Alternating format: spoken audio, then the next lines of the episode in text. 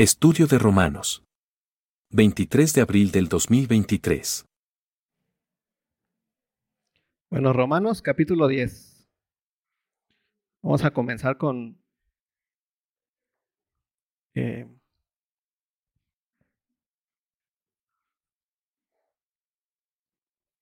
con esta última parte. Quiero, vamos a tratar de terminar dos capítulos que creo que no va.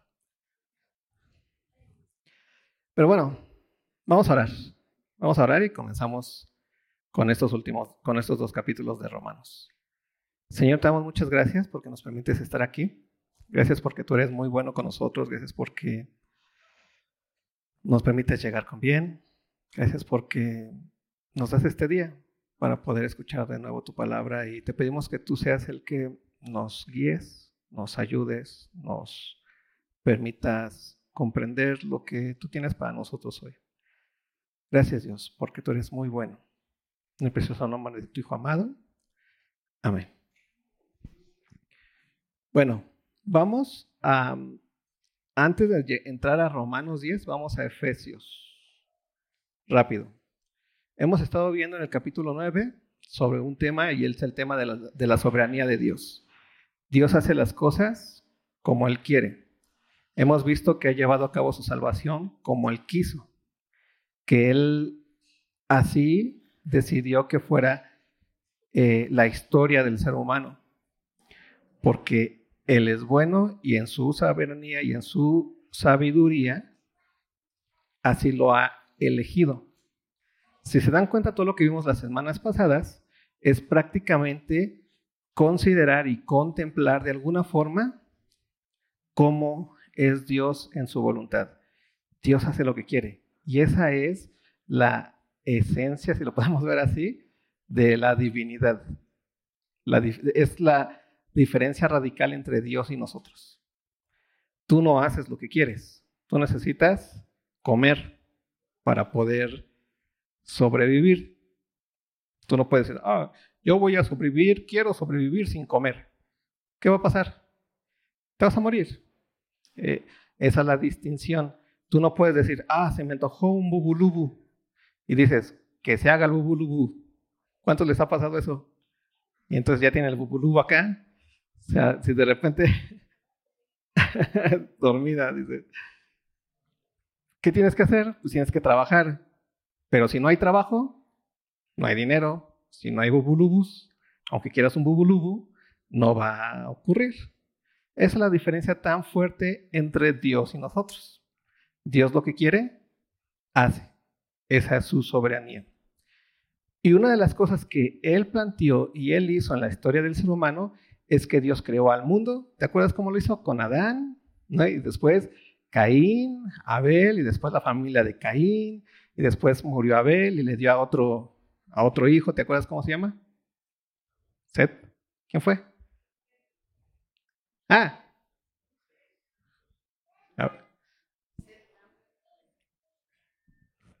¿Están de acuerdo? ¿O todavía no despertamos? Les va a quedar de tarea a ver quién fue el, otro hijo. Y después siguió así la historia de la humanidad y vemos en Génesis que dice que los hombres buscaban a Dios, luego los hijos de Dios, las hijas de los hombres, hubieron gigantes y cosas como ese tipo de, cosas y de repente la Biblia dice que hubo maldad, ¿no? Después, ¿qué pasó? ¿Te acuerdas la historia del Génesis? ¿Cuántos de aquí han leído el Génesis? Después, ¿qué pasó? Una catástrofe fuerte. ¿Con quién? Noé, ¿no? ¿Noé era israelita? ¿Por qué?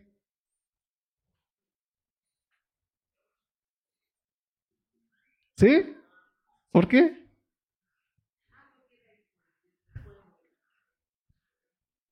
¿Quién fue el primer israelita? ¿De dónde surgieron los israelitas?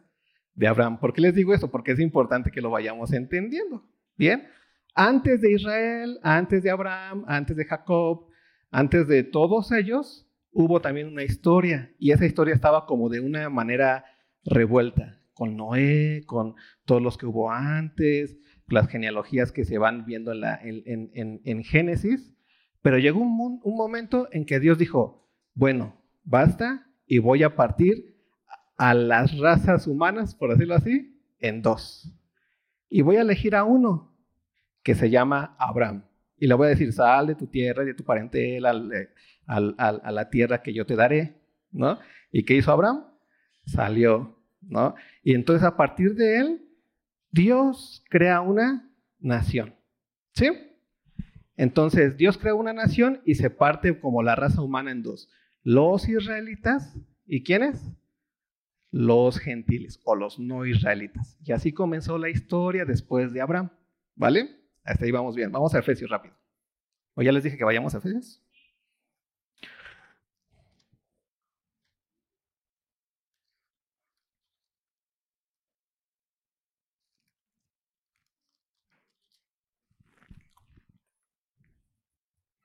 Versículo, capítulo 2.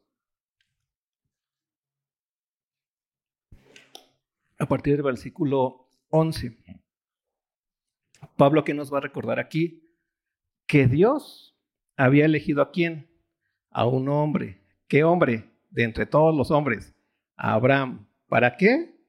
Para elegir, para crear a través de él una nación y que a través de él viniera quién?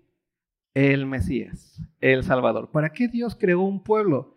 Para que a través de ese pueblo viniera el Salvador. ¿El Salvador de quiénes? De todos los seres humanos. ¿Sí? ¿Hasta ahí vamos bien? Pero ¿qué pasó en la historia? Ocurrió esto, que se dividió el mundo entre israelitas y gentiles. ¿Quiénes eran israelitas? Pues los, los que venían de la descendencia de Abraham. ¿Sí? ¿Quiénes eran los gentiles? Pues los que no. Ve lo que pasó, comenzó como un desgarro en la humanidad, lo que es ver así. Los que eran pueblo de Dios y los que no eran pueblo de Dios. Pueblo de Dios, ¿por qué? Porque ellos eran los mejores, los más bonitos, los más guapos. No, sino porque Dios los eligió a ellos. Y por fe, ¿qué hizo Abraham?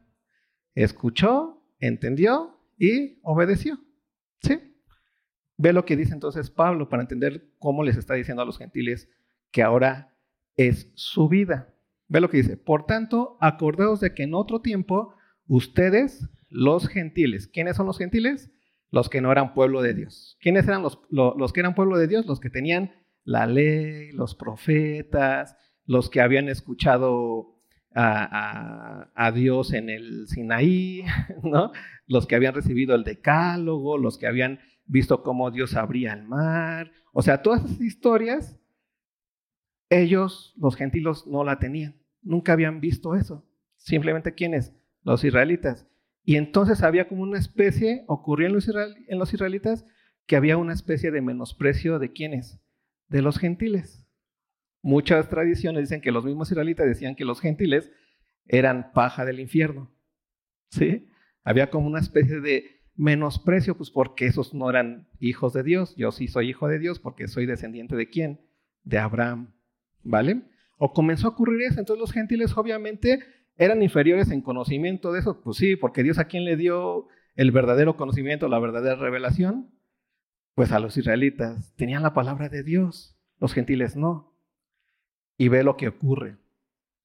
Entonces le dice, acuérdense que en otro tiempo ustedes los gentiles en cuanto a la carne, eras llamados incircuncisión por la llamada circuncisión hecha con mano en la carne. ¿No? Recuerden uno de los de las señales específicas de que eras judío era que el hombre era circuncidado. Los que no eran circuncidados, pues no eran judíos, ¿no? Ve lo que dice de los gentiles. En aquel tiempo estabais sin Cristo, alejados de la ciudadanía de Israel y ajenos a los pactos de la promesa, sin esperanza y sin Dios en el mundo. Esto era lo que tenían los gentiles, estaban en un alejamiento completo, pero los israelitas no. Los israelitas sí estaban esperando a quién? A un Cristo, ¿no? Estaba, eran ciudadanos de Israel, estaba, tenían los pactos, tenían las promesas, tenían esperanza y tenían Dios en donde? En el mundo. ¿Se das cuenta de la distinción? Los israelitas y la bendición que tenían y los gentiles y lo que no tenían. Cuando Dios eligió a un pueblo, no tomó a otro pueblo. ¿Sí? Cuando Dios le dio a, a, solamente específicamente al pueblo de Israel sus pactos, sus promesas, se los dio a ese pueblo, no a los gentiles. Los gentiles estaban que lejos de eso. ¿Eso significa que eran menos humanos? No. ¿De dónde salieron el pueblo de Israel? Pues de seres humanos que ya habían pecado. ¿Sí te acuerdas? Por eso quedamos claro que Noé no era israelita. ¿A partir de cuál fue Israel? De Abraham. ¿Sí? Ve lo que sigue diciendo. Pero ahora, en Cristo Jesús, y aquí está muy importante esta parte para poder entender lo que vamos a ver en Romanos hablando de los gentiles, pero ahora en Cristo Jesús, ustedes que en otro tiempo, ¿en qué tiempo? En un tiempo pasado, ¿no? Antes de Cristo. Ustedes que en otro tiempo estabais lejos, ¿qué ocurrió? Habéis sido hechos cercanos por la sangre de quién? De Cristo Jesús. ¿Qué es lo que hizo que esos gentiles que estaban completamente lejos de la ciudadanía de Dios ahora hayan hecho sido cercanos, sí, sí, bueno, hayan sido cercanos. Eh, ¿Qué es lo que ocurrió? ¿Qué es lo que lo hizo? La sangre de quién? De Cristo Jesús. ¿Sí? Esto es muy importante que lo vayamos viendo. Estaba completamente lejos los gentiles, los de Israel estaban cerca, había una especie como de división, dos tipos de pueblos, lo quieres decir, el pueblo gentil y el pueblo de Dios. En la historia que Dios así puso, pero ocurrió algo, que aquellos que no tenían esa promesa fueron hechos cercanos, ¿por quién? Por Cristo Jesús. Váyanlo teniendo claro para que vean ahora cómo funciona el asunto. Versículo 14. Porque Él es nuestra paz. Que de ambos pueblos hizo qué? ¿Te das cuenta? Había dos pueblos y estamos en otro tiempo. ¿Sí? ¿Cuántos pueblos había en otro tiempo? Dos. El pueblo judío y el pueblo que gentil. Pero ahora en Cristo, o por la sangre de Cristo, Dios nos hizo cercanos y de ambos pueblos, de judío y de gentil, hizo qué? Uno. ¿Sí? ¿Vamos viendo el asunto? Antes la historia de la humanidad estaba dividida entre judíos, gentiles. Después Dios hace eso. Y entonces forma un pueblo de estos dos, forma un pueblo y después quedan otros, que ahorita vamos a entender quiénes son. ¿Vale? ¿Qué, ¿Qué, ocurrió? Porque Él es nuestra paz, que de ambos pueblos hizo uno, derribando la pared intermedia de separación aboliendo en su carne las enemistades, las, la ley de los mandamientos expresados en ordenanzas, para crear en sí mismo de los dos un solo y nuevo hombre. ¿Te das cuenta? Este es el nuevo pueblo, el pueblo de Dios.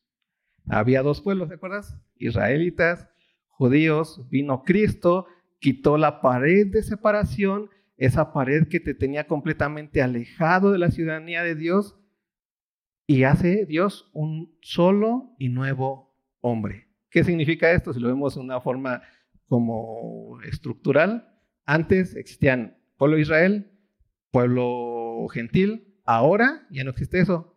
Ahora existe la iglesia y los que no son iglesia para Dios en su en su eh, en la forma en la que lo ha diseñado. Y ahora, ¿quiénes son la iglesia? Y la iglesia son todos aquellos judíos y gentiles que han creído en quién? En Cristo Jesús. ¿Todos los judíos creyeron en aquel momento? No.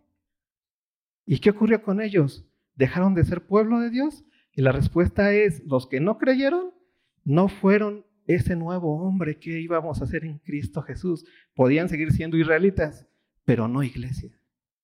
¿Se te das cuenta? Muchos gentiles escucharon la predicación, muchos gentiles creyeron y muchos no creyeron. ¿Y qué ocurrió con ellos? Siguieron siendo gentiles y no están siendo ese nuevo hombre, que significa la iglesia. Por eso tú y yo somos ese nuevo pueblo, esa iglesia, ese nuevo hombre que es el conjunto de esas dos razas, por decirlo así, judíos y gentiles, que tienen una condición.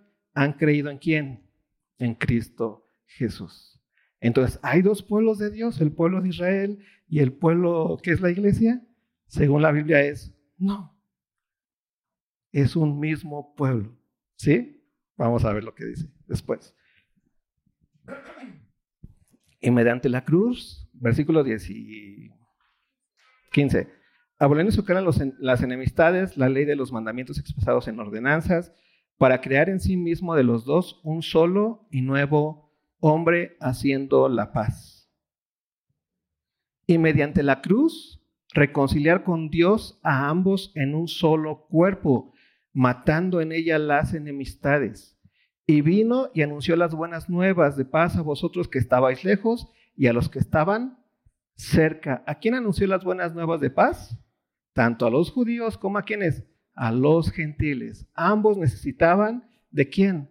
Del Salvador. Aunque uno tuviera las promesas, tuviera los pactos, tuviera los padres, las profecías y todo eso, necesitaban qué? Un Salvador. Necesitaba que fueran transformados en su naturaleza.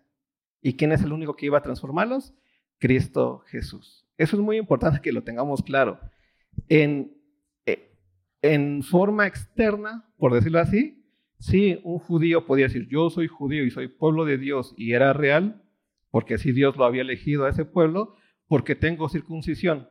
Pero ¿qué dirá Pablo? Sí, pero eso de nada te sirve, porque tú lo que necesitas es que, que te circunciden el corazón. necesitas que una nueva naturaleza, que el pecado sea arrancado de ti. Y lo que arranca el pecado de ti no es la ley, sino es quién? Cristo Jesús. ¿Sí vamos bien hasta ahí?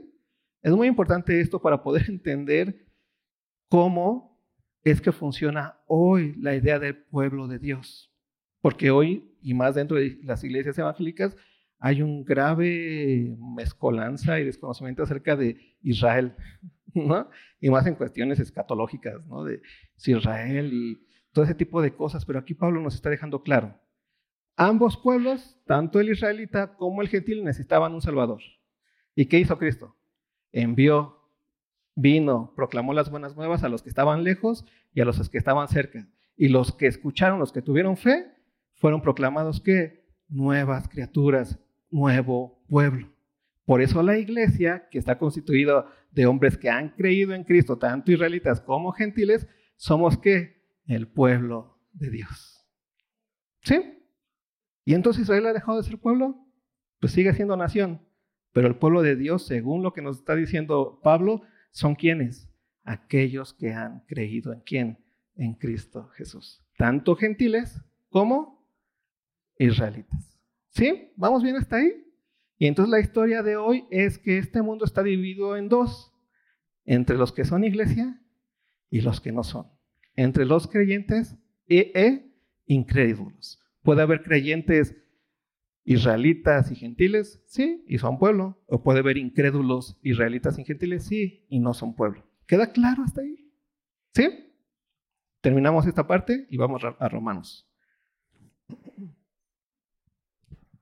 Versículo 17, y vino y anunció las buenas nuevas de paz a vosotros que estabais lejos y a los que estaban cerca, porque por medio de él los unos y los otros tenemos entrada por un mismo espíritu al Padre.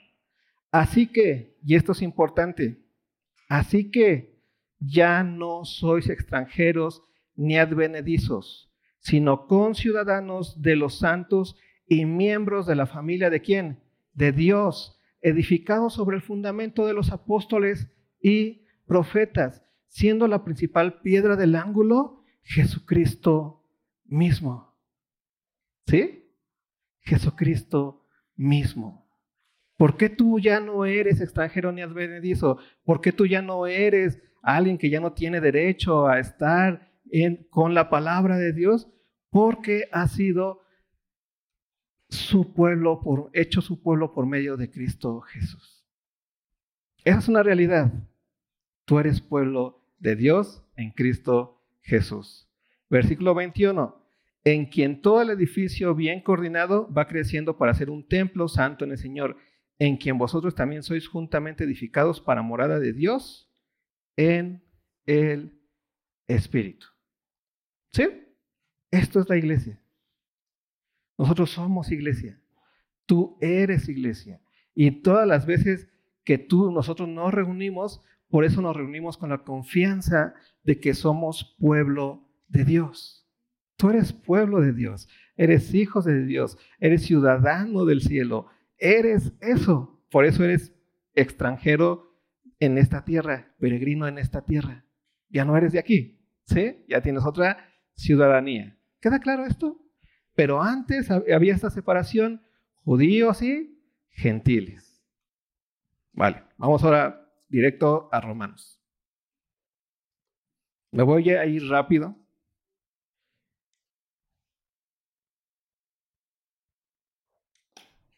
Espero que con esto que vimos en Efesios, planche un poquito todo el asunto que trae Pablo. El tema de Pablo es, sigue habiendo una nación. Y la nación se llama Israel. ¿No? Sigue habiendo esa distinción entre israelitas y no israelitas. Israel, Israel porque aún existe la nación, de hecho hasta la fecha hoy existe nación, ¿sí? Hay judíos con, que son capaces de, de seguir su genealogía hasta Abraham, ¿no? Y, son judíos que tienen ese esa pureza este, de sangre, por decirlo así, son esa nación, sigue estando. O sea, Abraham no fue una fábula, es una persona real que dejó descendencia y que sigue teniendo esa descendencia y aún puedes ver que muchos tienen esa sangre abrahámica, por decirlo así. ¿Sí? Sigue viendo. No pasó que ya Cristo vino, que se hizo la iglesia y desaparecieron de una los judíos y ya todos somos y tenemos la sangre de los que eran gentiles, ya todos tienen la sangre de Abraham. Y no, sigue habiendo esas distinciones. Pero vamos a hablar ahora, Pablo, cómo lo, lo va a afrontar, porque ya Pablo lo afronta como un, es necesario que el judío que estaba cerca crea, pero también lo afronta desde el punto de vista del dolor. ¿Por qué mi hermano que tenía las promesas, que tenía la palabra de Dios que tenían los profetas, que vino de aquí Cristo, que predicó en Jerusalén, ¿por qué no quiso creer? Si, somos, si era lo que se supone que esperábamos, ¿qué pasó? ¿Dios falló? Si se dan cuenta, ¿cuál es un poquito el problema de, de Pablo aquí? Ve lo que dice el versículo 1 del capítulo 10. Dice, hermanos, ciertamente el anhelo de mi corazón y mi oración a Dios por Israel es para... ¿Qué anhela Pablo por Israel? Hablando de la nación. Salvación. ¿Por qué? Porque Pablo sabe que Israel necesita ser que salvo y, y Pablo sabe que lo, el único que puede salvar a Israel es el sacrificio de Cristo. Porque Israel pensaba que iba a ser salvo, si lo queremos ver de esta manera, por el cumplimiento de la ley. Si cumplimos la ley, entonces Dios nos va a salvar. Y otra vez Israel no entendió que la ley no era para cumplirse, era para que te dieras cuenta que no podías cumplirla y que necesitabas que un Salvador y que el Salvador ya había venido, pero seguían empecinados en querer cumplir la ley. Y de ahí viene Pablo. Pablo era un fariseo de fariseos, alguien que de entre los fariseos existían dos, dos, eh, dos, como escuelas, y de la escuela a la que él pertenecía era la escuela shamaíta, que eran los, los fariseos más duros, ortodoxos y hasta bélicos. ¿no? Si estos están haciendo que la doctrina vaya mal, va a hacer que Israel caiga otra vez en super pecado, entonces hay que deshacernos de ellos. Y ahí tenemos a un Pablo o a un Saulo, persiguiendo a quienes? A los del camino. Porque otra vez él estaba empecinado en que necesitamos cumplir la ley. Y si hay cosas que nos distraen de cumplir la ley, entonces estamos mal. Pero Pablo ahí aún no entendía que no se trataba de cumplir la ley, se trataba de que Cristo iba a dar la vida por nosotros, hasta que lo entendió después. ¿Vale? Por eso la oración y el anhelo ferviente del corazón de Pablo por Israel, por la nación de Israel, que es la misma nación que hoy existe, porque aún tienen esa, esa categoría, ¿no? Esa misma nación es por salvación. ¿Qué necesitamos orar por Israel? Por salvación. Por salvación. Este es el primer punto que ora Pablo. Luego después ve lo que sigue diciendo. Porque yo les doy testimonio de que tienen celo de Dios. Él también era fariseo de fariseos, ¿no? Tienen celo de Dios, pero no conforme a qué? A conocimiento, ciencia o sabiduría, que es la misma palabra que lo tienes que ver. No lo tienen bien, son celosos de una forma ignorante, son como fanáticos. ¿Sí? A mí me da mucha risa, de, de repente me gusta ver las noticias y hay, hacen, hay mesas como, como de debate y estas cosas, ¿no? Entonces encuentras mesas que son pro 4T y encuentras mesas que son anti 4T, ¿no? Y de repente escuchas a los pro 4T y, y acá tienen celo de la 4T, pero dices, ¿y por qué dicen eso si ni siquiera es real, ¿no? Dices, estos cuates pues, tienen celo, pero no conforma a ciencia, por decirlo así. O, escuchas a los detractores de la 4T, dices, tan peor, ¿no? O sea, dicen lo mismo, están hablando lo mismo, nada más es cuestión de que se enojaron y es sin ciencia, sin conocimiento, sin sabiduría, pero tienen celo. Es un celo que simplemente está eh, eh, sentado en, el, en la emoción. ¿Te ha pasado a ti? Que te enojas de repente y lo único es hablar, pero ni siquiera estás así como que sabes de qué estás hablando no, es que Andrés Manuel y no sé qué, ni siquiera tienes datos ni sabes, o es que, y ahí andas, tienes celo.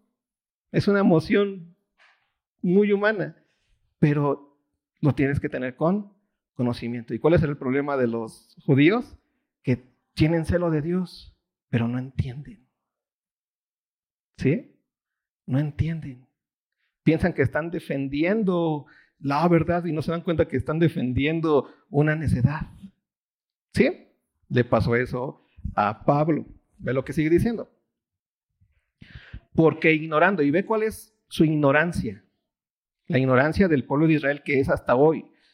Porque ignorando la justicia de Dios y procurando establecer la suya propia. ¿Te das cuenta cuál es el problema? ¿Te acuerdas que vimos los capítulos pasados sobre la soberanía? ¿Qué es la soberanía? Que Dios dice que así son las cosas. ¿Y qué tiene que ser el hombre? Pues sí, Dios, así son las cosas. ¿Te acuerdas de Caín? ¿No? Que quiso establecer su propia justicia, llevando a Dios su propia ofrenda. ¿Y qué hizo Dios? No, me late más la de Abel. ¿Y qué hizo Caín? Se enojó. ¿No? ¿Y mató a quién? A Abel. ¿Y qué le está pasando al pueblo de Israel? Pues lo mismo ignorando la justicia de Dios, quieren establecer su propia justicia. Dios dice, es por acá, y ellos que están diciendo, no, Dios, es por acá. Dios, ahorita lo vamos a ver, Dios dice, no, es por fe. Y ellos que dicen, no, tú nos diste la ley y es conforme a la ley. Ni tú mismo te puedes zafar de la ley misma. Acá habían abogados, ¿no? Pero ese es el problema. Sí, con el pueblo de Israel procurando establecer la suya propia, no se han sujetado a la justicia de Dios. Y ve lo que termina diciendo, porque el fin de la ley es quién? Es Cristo. ¿Qué está diciendo Pablo aquí? La ley funcionó como ese ayo, ese maestro que les decía, necesitan un salvador, necesitan un salvador, pero cuando Cristo vino, se acabó ese ayo y ese maestro. Porque ya el Cristo ya vino y ese ayo, ese maestro era para que ellos se dieran cuenta en el momento en el que viniera ya el Salvador, dijeran, aquí llegaste. Por eso el fin de la ley es quién? Es Cristo. ¿Sí? En el tiempo también vino Cristo y ya, ¿para qué sirve la ley más? Ve lo que sigue diciendo. Para que, para justicia a todo aquel que cree.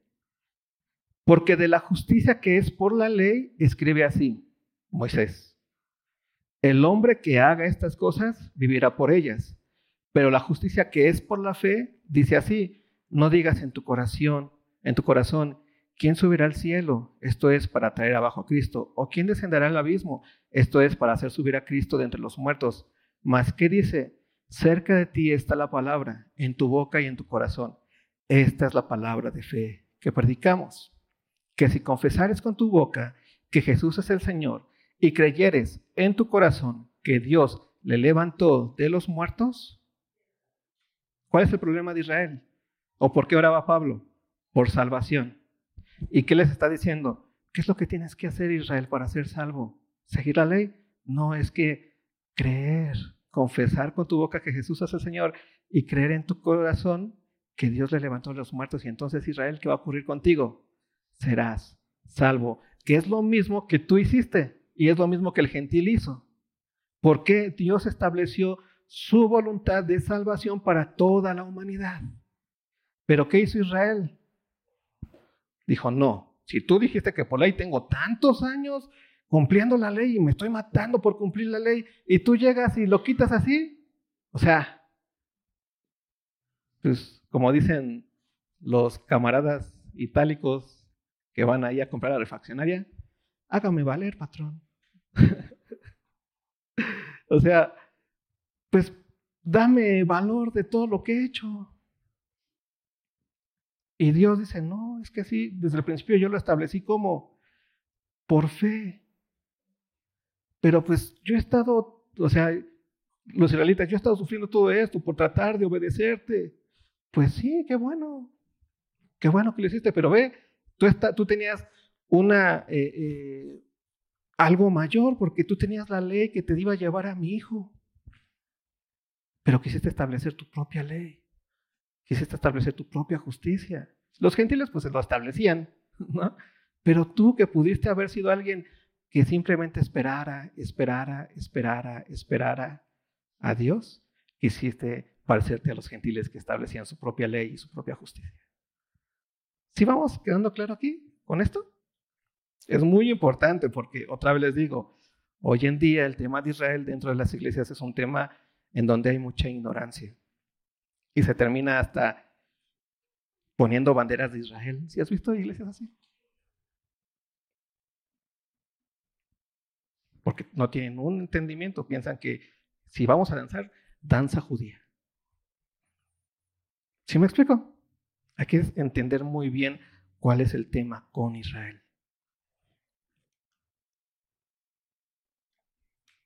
Versículo. Ay, ya se me fue. Ah, 10. Porque con el corazón se cree para justicia, pero con la boca se confiesa para salvación. Pues la escritura dice, todo aquel que en él creyere no será avergonzado, porque no hay diferencia entre judío y griego, pues el mismo que es Señor de todos es rico para con todos los que le invocan. Porque todo aquel que invocar el nombre del Señor, ¿qué dice?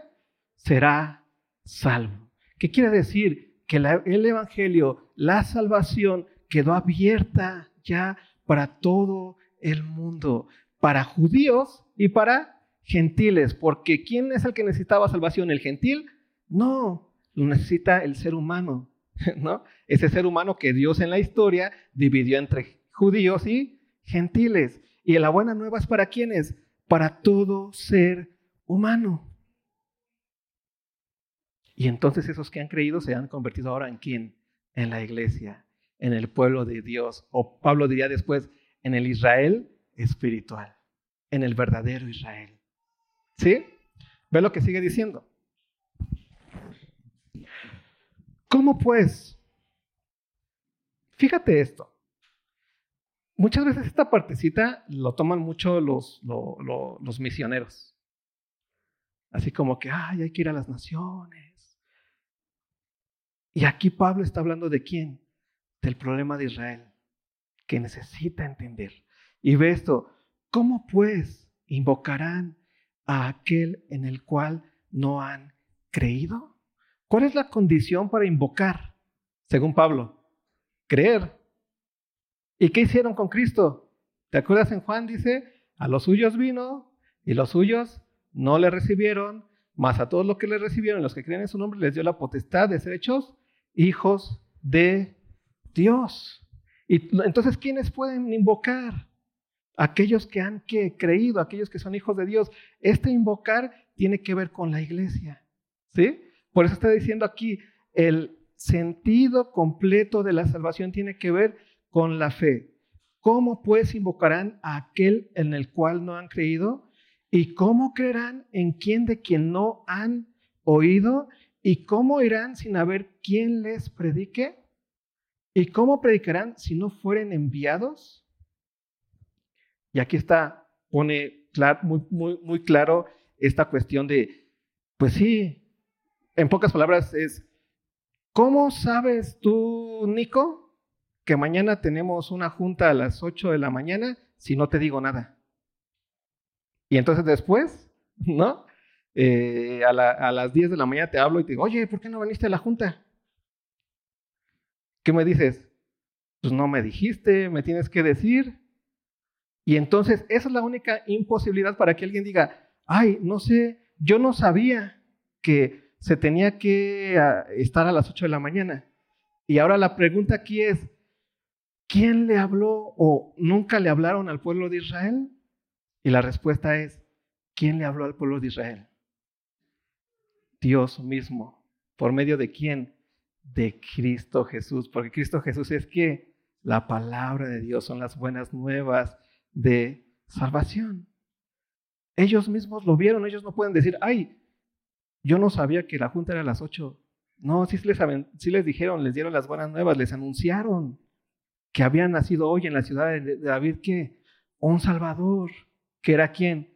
Cristo el Señor. Y ve lo que sigue diciendo.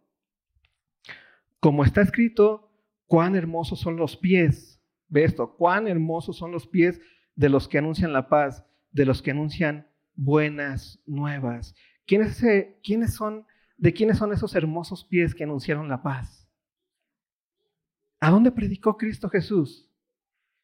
Jerusalén, Judea. ¿Te das cuenta? Dios mismo les anunció a ellos. Jesús, Jerusalén no vino por los samaritanos, ¿no? Pues, Jesús no fue ahí así, bueno, voy a hacer mi campaña. No, él sabía a quiénes había venido y a quiénes vino. Por eso Pablo está diciendo, aquí los hermosos pies son de quién? De Cristo Jesús. Y ustedes judíos no tienen la capacidad de decir, yo no sabía. Si la misma palabra, el Dios hecho hombre, se les mostró, ustedes vieron sus milagros, vieron sus prodigios, con, lo conocían. Les habló, les gritó prácticamente. La luz resplandeció ahí. ¿Sí vamos cachando el sentido? ¿O no? ¿Sí? Ve lo que sigue diciendo. Pero ¿qué pasó? Mas no todos obedecieron al Evangelio. ¿Se te das cuenta de esto? La luz vino al mundo, el Salvador vino al mundo, Cristo, la palabra de Dios, se hizo hombre. ¿En dónde? ¿En el territorio de quién? De Israel, con los judíos. Los apóstoles de Jesús eran todos judíos. ¿Los milagros en dónde los hizo? En el pueblo de Israel. ¿Y qué ocurrió? Por más que Dios les habló, les habló y les dijo las citas a las ocho, ¿qué hicieron ellos? No creyeron y no fueron a la cita.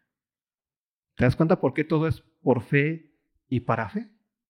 Cómo todo tiene que ver con la fe. Y el problema de Israel es que no tuvo fe.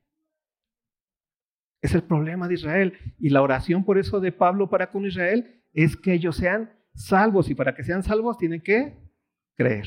Es fe. ¿Sí? Y terminamos con esto. Dice, mas no todos obedecieron el Evangelio, pues Isaías dice, Señor, ¿quién ha creído a nuestro anuncio? Así que la fe es por el oír y el oír por la palabra de Dios. ¿Te acuerdas? ¿Ya entendiste el contexto de esta partecita? ¿Por qué es importante la fe? Porque la fe tiene que ver con tu salvación y tiene que ver con la salvación del judío. Y no escuchó eh, eh, esa salvación, no escuchó esa palabra de Dios hecha o encarnada en Cristo Jesús, y entonces por eso no es salvo. Desobedecieron, ya, iban, ya estaban en la meta final. ¿Y qué hicieron? No llegaron. ¿Por qué? Porque tenían que dar el último paso, si lo quieres ver así. ¿Cuál era el último paso? recibir el don de Dios, creer, depender de esa palabra que había venido. ¿Y quién es esa palabra que se había hecho carne? Cristo Jesús. ¿Sí? Ve lo que termina diciendo. Pero digo, ¿no han oído? Y aquí está la... O sea, ¿no oyeron? La está como haciendo sarcástico con, con los judíos. No, pues Dios no me ha hablado, no, no ha dicho. No, ¿no han oído? Antes bien, por toda la tierra ha salido la voz de ellos y hasta los fines de la tierra sus palabras. También digo, ¿no ha conocido esto Israel? Primeramente Moisés dice, yo os provocaré a celos con un pueblo que no es pueblo, con pueblo insensato os provocaré a ira. E Isaías dice resueltamente, fui hallado de los que no me buscaban, me manifesté a los que no preguntaban por mí. Pero acerca de Israel dice, todo el día extendí mis manos a un pueblo rebelde y contradictor. ¿Cuál es el asunto aquí? Que Israel no puede decir nunca, Dios nos abandonó.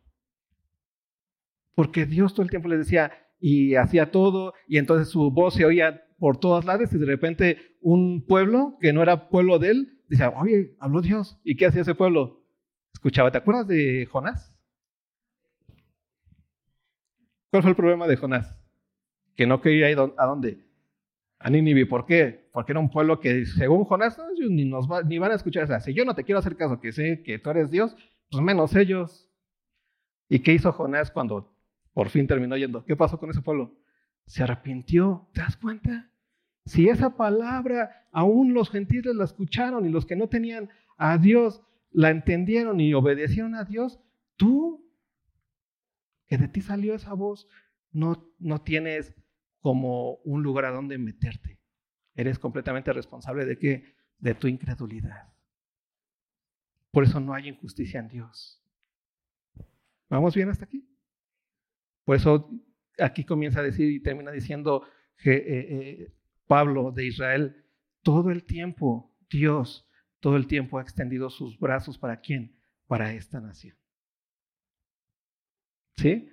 Esta nación, Dios ha extendido sus brazos pero ellos no han querido. Nadie puede decir, es que yo no sabía. No, sí sabías, pero no has querido. ¿Y cuál es el problema? El pecado. ¿Y cuál es la raíz del pecado? Pensar que sabemos más que Dios establecer nuestra justicia propia en lugar de seguir la justicia de quién? De Dios. ¿Te das cuenta? Israel, así como los gentiles, gentiles tenían el mismo problema. Y el mismo problema era el pecado. Pero Israel tanto como los gentiles tenían la misma oportunidad que Dios ya les había dado en Cristo Jesús, que por medio de la fe fuesen salvos. ¿Hasta aquí queda claro el tema de Israel? Así que vamos poco a poquito, porque como se los he dicho varias veces, este tema hoy en día está muy pisoteado, ¿no? Y de repente dicen cada cosa. Pero hay que entender esta parte capítulo 10. ¿Cuál es el problema? Que él tenía un corazón y un deseo enorme para salvación de quién? De Israel. Porque Pablo entendía que Israel necesitaba ser salvo y por medio y solamente ser salvo por medio de quién? De Cristo Jesús y deja claro que Dios les ha hablado muchas veces de muchas maneras y ellos no han querido. ¿Sí? Y que la salvación es por la fe y que los gentiles que sí quisieron ahora en Cristo son qué? Son parte del pueblo de Dios. ¿Sí? ¿Vamos bien hasta aquí? Vale, pues oramos. Señor, gracias porque eres bueno con nosotros. Gracias por tu bondad. Gracias porque nos das esta calma. Nos permites, Señor, venir a tu palabra, conocer un poco más. Te pedimos que tú bendigas eh, la reunión general, que nos ayudes a poder cantarte, adorarte y escuchar tu palabra también. En el nombre de tu amado. Amén.